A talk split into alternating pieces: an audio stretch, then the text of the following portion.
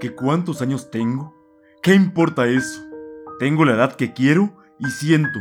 La edad en que puedo gritar sin miedo lo que pienso, hacer lo que deseo, sin miedo al fracaso o a lo desconocido, pues tengo la experiencia de los años vividos y la fuerza de la convicción de mis deseos.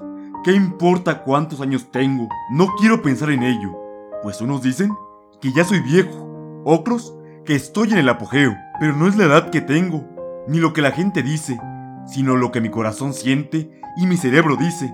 Tengo los años necesarios para gritar lo que pienso, para hacer lo que quiero, para reconocer hierros viejos, rectificar caminos y atesorar éxitos. Ahora no tienen por qué decir, estás muy joven, no lo lograrás, estás muy viejo, ya no podrás. Tengo la edad en la que las cosas me miran con más calma, pero el interés de seguir creciendo. Tengo los años en que los suelos empiezan a acariciar con los dedos, las ilusiones se convierten en esperanza. Tengo los años en que el amor a veces es una loca llamarada, ansiosa de consumirse en el fuego de una pasión deseada. Y otras es un remanso de paz como el atardecer en la playa. ¿Que cuántos años tengo?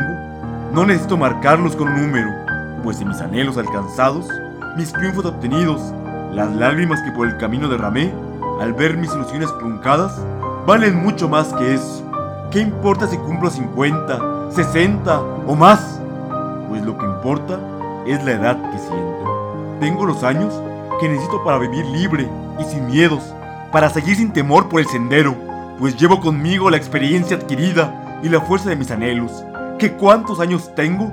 Eso, ¿a quién le importa? Tengo los años necesarios para perder ya el miedo y hacer lo que quiero y siento. ¿Qué importa cuántos años tengo o cuántos espero? Y con los años que tengo, aprendí a querer lo necesario y a tomar solo lo bueno.